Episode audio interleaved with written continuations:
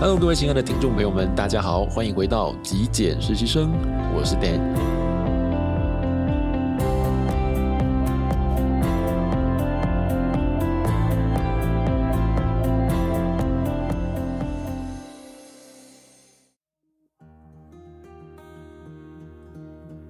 在今天的节目上面呢，我想要跟大家来导读一本书，因为有网友告诉我说，Dan 好久没有导读书籍了，想要听我导读一些文章。那上个礼拜的节目上面跟大家聊到说，我在晨间都有一个阅读的习惯哦。那我今天要跟各位分享这本书，其实是我在早年的时候买的，那是在台北市的中山地下街。不晓得大家有没有去过？那在过去的时候，那边其实还没有成品书局哦，成品还没有在下面设店。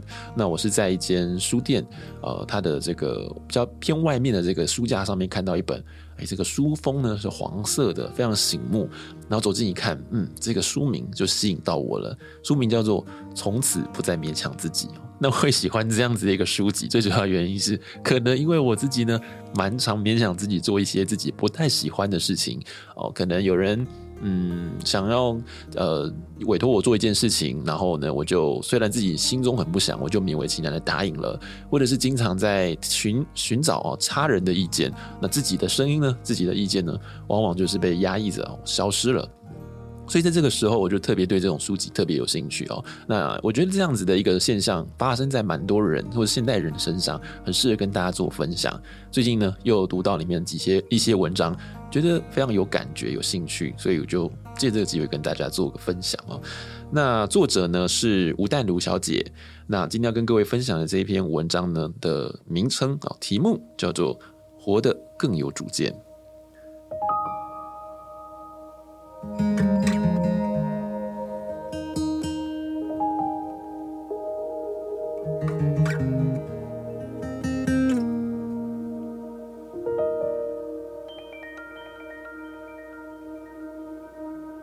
在这篇文章的一开始哦，他有 highlight 出一句话，这句话叫做“真正值得的意见，其实都是自己心中本来如此的意见”。我觉得这句话很重要。在一开始的文章呢，作者说，人呢活得越老，而且呢只要活得不坏的话，会有一个极大的好处，就是能够管你的人。越来越少啊！听到这边，其实我自己也觉得，哎，蛮开心的哦，好像活着呢，哎，就还蛮有希望，因为只要活得老一点哦，你大概就就是哎。变变得变王了哦，就是没有人可以管得了你。有的时候我们自己走在路上啊，就会发现说，其实真的是这样。有一些年长者呢，好像马路是他家啊，走在路中间；骑车呢，骑在路中间，或者是走过马路的时候呢，哎，不用斑马线哦，反正红灯呢，他照样走，就会觉得呃，怎么可以活得这么自在呢？那像我们这种比较年轻，虽然我也不年轻了，但是啊，比较年轻的状态的时候呢，就会比较嗯，有一些顾忌啊，就是可能爱面子吧。然后有些包袱，所以就比较不容易放得开，这么自在的做自己。那吴淡如又说到，他说，就算呢想要管你的人其实还不算少，但是有能力哦能够管得住你的人就会渐渐的越来越少。他在说的就是当你能活得越来越老的时候。那他说他曾经呢将他的脸书粉丝团停掉了大半年。因为对他来说，他觉得在用这个粉丝团的时候，负担已经多过于快乐了。为什么呢？他说，嗯，他后来的只是留着，好，他自己知道有些呃自己的朋友啦，或是他同学，就他自己认识的人的这个个人的脸书，关心一下他想要关心的朋友这些讯息。因为粉丝团哦的问题就在于说，谁都可以加入，里头有很多呢是你的朋友，不过也有很多哎不知道什么缘故的人，就会故意要来讨厌你。或者是要来指挥你，给你很多意见的人啊。其实我觉得，嗯，像我自己啊，成立这个 YouTube 或者是 Podcast 这样子的一个自媒体，也有粉丝团。那当然，大家会给我很多的留言或者是建议。其实我是蛮乐意去呃接受这些讯息的。那不过我觉得每一个人的讯息其实都是呃重要的。或者是说都有他个人的一些看法，其实没有关系，也没有问题。只是说我们在接受别人的讯息的时候，除了去聆听、理解、认同别人的讯息以外，自己的声音其实也是很重要，因为每一个人的声音其实都是同等的，是一个平行的概念，彼此之间应该没有什么样子的呃谁好谁坏啊，只是选择的问题。所以当我去听啊、比方说听众啦，或者是观众给我留言的时候，其实我是蛮尊重大家的看法跟想法。但是毕竟生活是自己的，自己要得活出来。所以呃，如果是一个我觉得还不错的意见，我想要透过这个意见去做一些改变调整，我觉得 Yeah 没问题。但是如果说我觉得诶，现在的我。我觉得活得还算蛮自在的，或者是还蛮蛮和谐的，那我就会保持我现在这个样子再去生活看看。也许 maybe 未来会有调整的机会，但不是现在哈。所以我觉得，嗯呃，成立粉丝团或是成为一个呃 KOL 嘛，就是一个公众人物的话，或多或少都会有这样子的一个困扰。那他觉得，吴太友觉得说，他觉得这个东西可能。对他来说，可能是一个负担，太多莫名其妙的人，呃，在管别人的生活哦，在对别人生活出意见这样子。那这些人呢，如果你封锁他，作者说他还会不厌其烦的用其他的名字，用一张没有脸的照片，或者是他人的照片继续加入，前仆后继。如果他们生对了时代哦。恐怕可以当做革命的烈士哦，因为越挫越勇哦，从来不放弃的感觉啊。不过当然呢，你值得怀疑他们其实是精神有问题哦。这些人可能真的蛮闲的，蛮有时间的哦。他说这些闲人呢，其实有的时候会颠倒是非，颠倒黑白。不久前呢，就有一个非常好笑的故事发生。他说有一次哦，作者吴淡如呢去到马来西亚出差。那他的小朋友，他的孩子跟爸爸一起去玩，然后一起跟一群呃有小朋友的这个父母呢，到台北近郊的一个公园去旅行。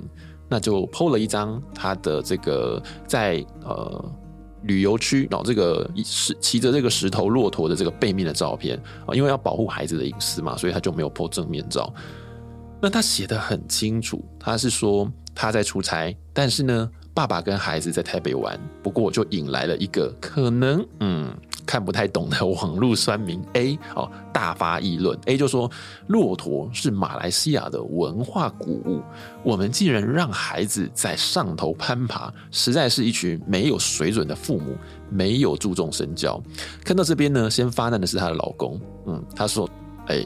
你这个人到底有没有看清楚啊？就是他们是在呃新北市的一个新的公园哦的游乐区里面骑骆驼，不是在马来西亚哦。到底是谁没有水准的呢？那还有另外的一个朋友看到就很冷冷的回答说：马来西亚最好有骆驼了哦，到底有没有尝试呢？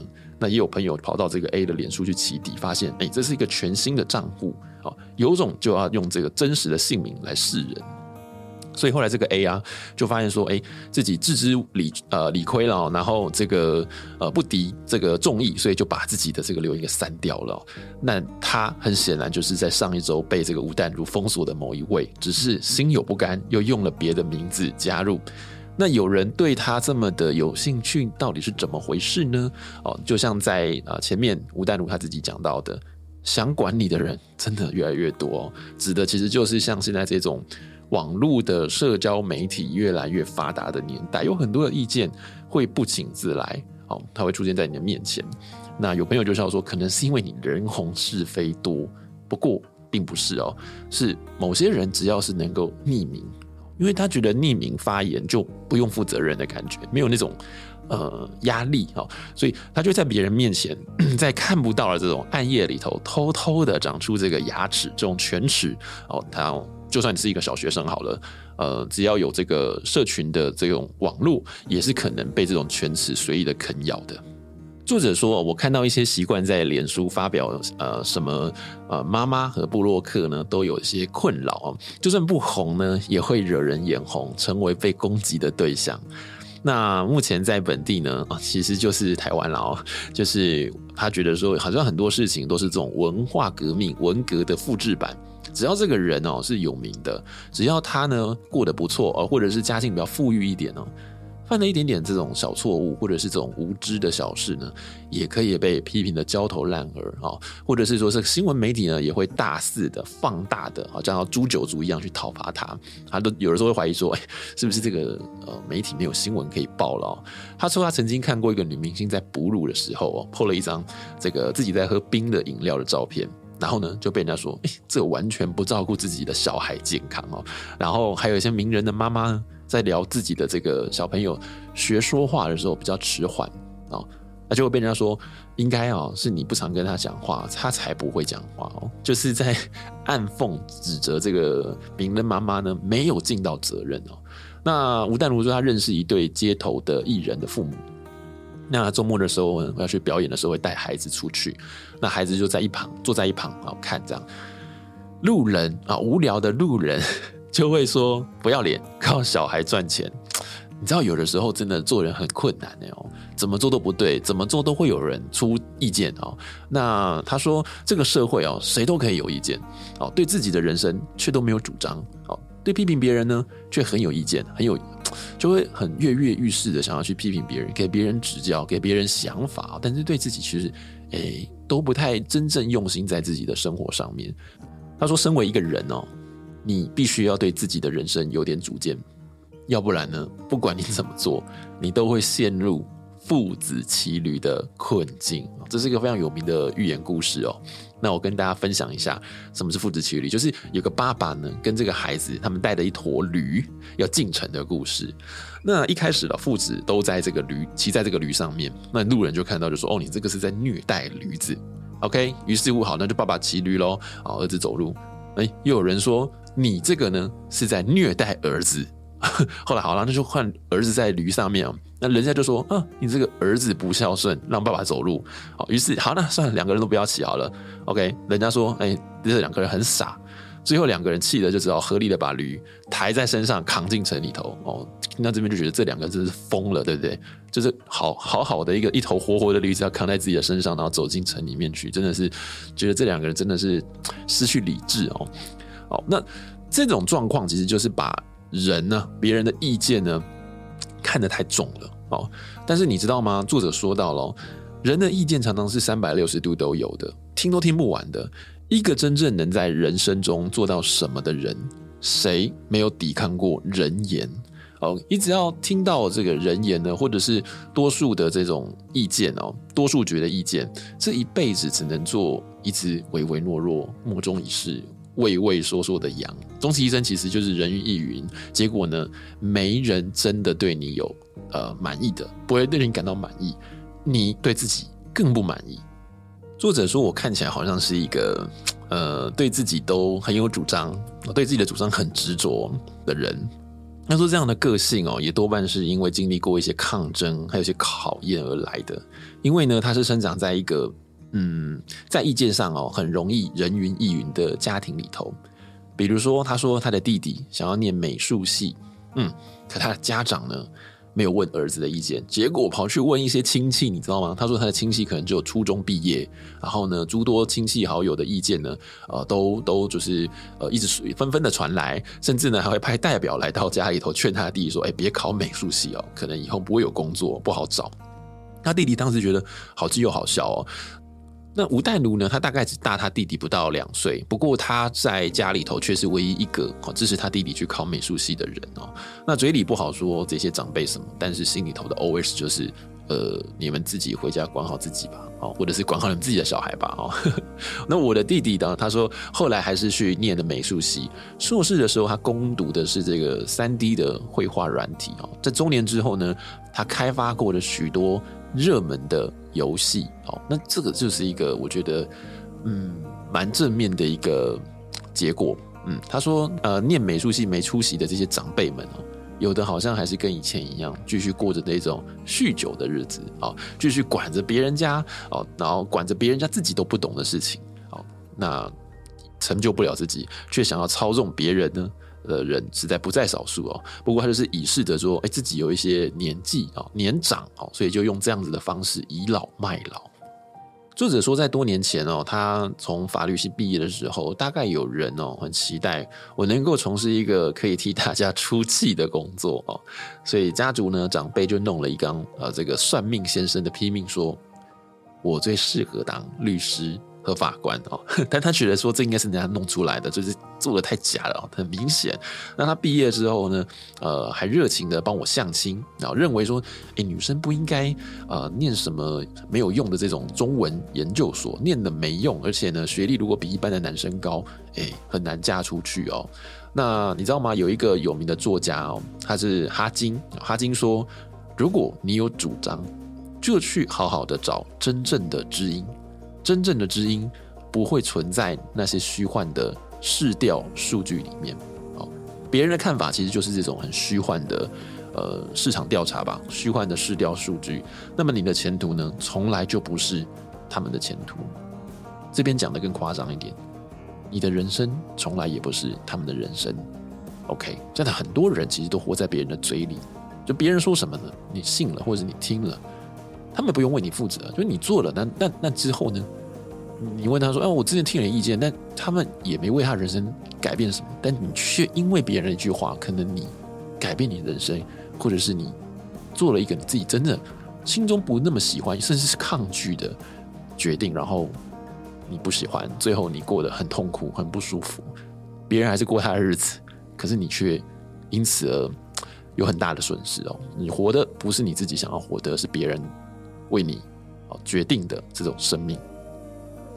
所以他说，他通过了这种不反抗。就没法做自己喜欢的事的这条道路，使他在这个经年累月之后 修炼了一下哈，就是成为了一个只听自己意见的人哦。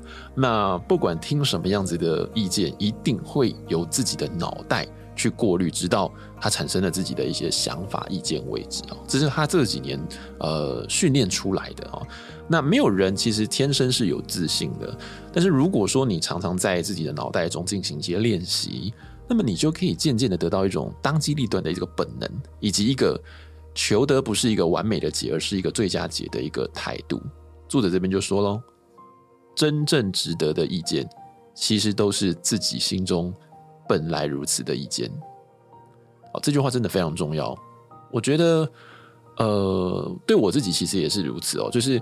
我们其实心中都会有一种直觉，就是当你在接受别人意见，或者是接受别人的请托的时候，你心中都会有一种直觉本能的反应是：到底你想做这件事情吗？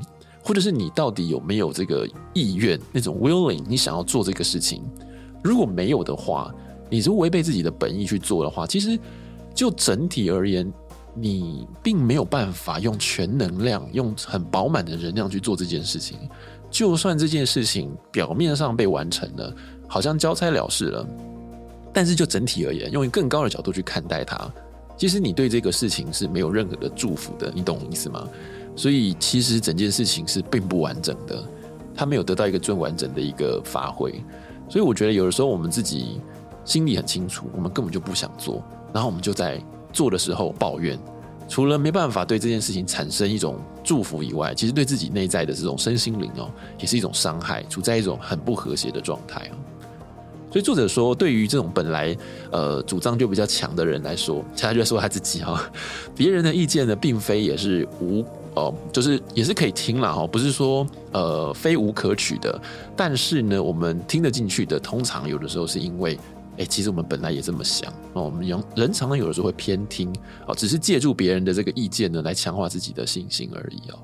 但是呢，也有所谓这种耳根子比较软的人，嗯，呃，虽然说他认为其实比例不大啦，但是大部分的人可能呃，就是活得非常的顺服啊，在顺从的这种环境里面长大，或者是说他自己完全没有独立的这种求知欲，所以一直认为听别人的意见可能比较安全。我遇过这种人。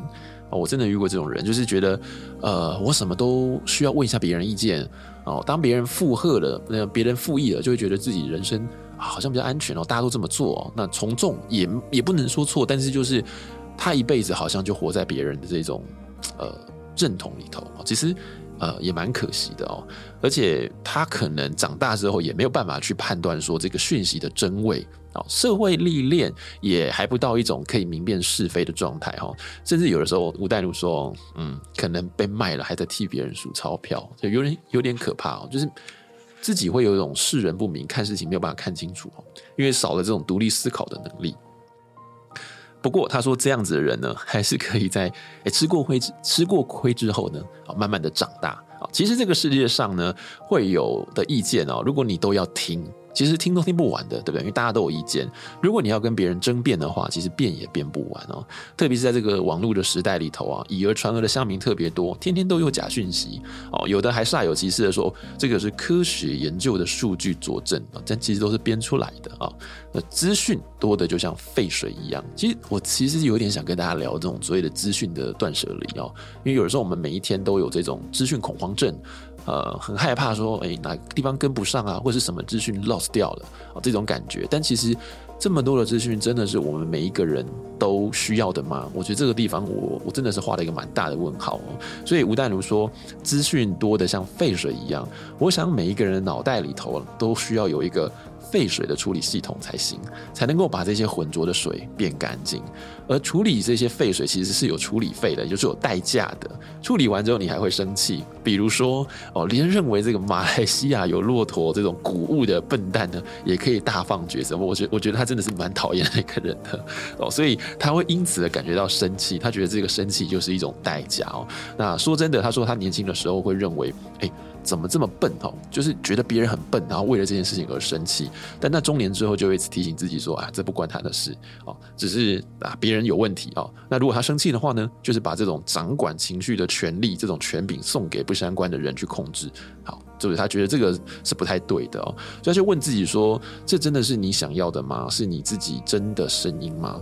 别人的声音并不见得呃需要值得我们一一的去反驳啊。”他有一个理论啊，我觉得这个蛮不错。他说。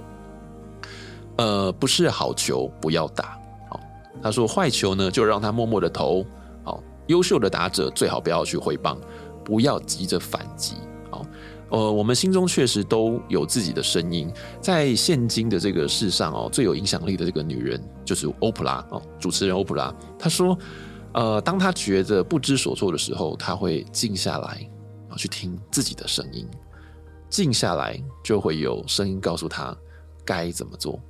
撇掉愤怒的影响，任何人都会变得更清醒、更坚定一点。人难免希望有人认同，却不能处处追求认同而失去自己。你熟悉自己的声音吗？我觉得文章最后这一句话哦，给我自己的影响蛮大的，就是人难免希望有人认同，但是呢，却不能够处处追求认同而失去了自己。我还记得我曾经主持，呃，在做这个节目的时候，有跟大家分享过一集，就是我觉得，呃，网络上面像 YouTube 或 Podcast，其实它有蛮多的这种娱乐的效果，所以如果我要让节目再多一点点这种娱乐的效果的话，或许，嗯，会有更多人喜欢听，但那可能就不是我自己当时在做这个节目，或是我想要做我自己想做的节目的一个初衷。所以，因此我的节目就有我自己的个性、自己的调性。我希望，呃，完全可以遵从我自己的想法跟呃这种想要分享的这种方式来执行、来进行。那如果你喜欢，呃，喜欢这样类型的节目的话呢，那我再跟这样的粉丝、再跟这样的听众、观众朋友们做连接，我觉得这是一个最自然的方式。那如果说我为了要去取悦、去讨好别人，或是用这种方式去改变我自己的话，第一个我觉得会做得很不舒服，没有办法持久。那另外一个就是，我觉得我应该是一个被架空的灵魂哦，就是空心的。这节目其实是空心，它没有一个中心的灵魂。然后呢，其实听众听下去呢，他也没有办法得到一个最饱满的、最丰富的一个主持人的一个状态哦。所以我觉得这句话真的是呃，蛮适合给每一个人。我们可以自己再去。呃，反省再去回想一下，人难免就是希望追求认同，但是我们没有办法因为追求认同的关系而失去了自己。我觉得，呃，自己是非常重要的。以上就是我今天想要跟各位简单的分享一下这篇文章哦。然后，呃，我觉得蛮适合在现代每一个非常繁忙、忙碌工作的人，我们可以稍微停下脚步，然后去思考一下自己现在的工作状态，又或者是现在的人际关系、感情状态。你有没有在勉强你自己？又或者是你有没有在不断的接受别人的意见，然后忘了去聆听自己的声音？我觉得时间短短了，跟大家分享一本书，我觉得我又再一次的跟大家一起哦疗愈到了自己。我觉得心里头呢也是温暖的。以上就是我今天要跟你分享的节目内容。那希望今天的节目呢，或多或少可以带给大家一些想法、一些思考。那如果你喜欢我今天为你准备的节目内容的话，别忘了记得帮我按一个赞，也欢迎您订阅支持我的频道喽。我是 Dan，那我们下期节目见喽，拜拜。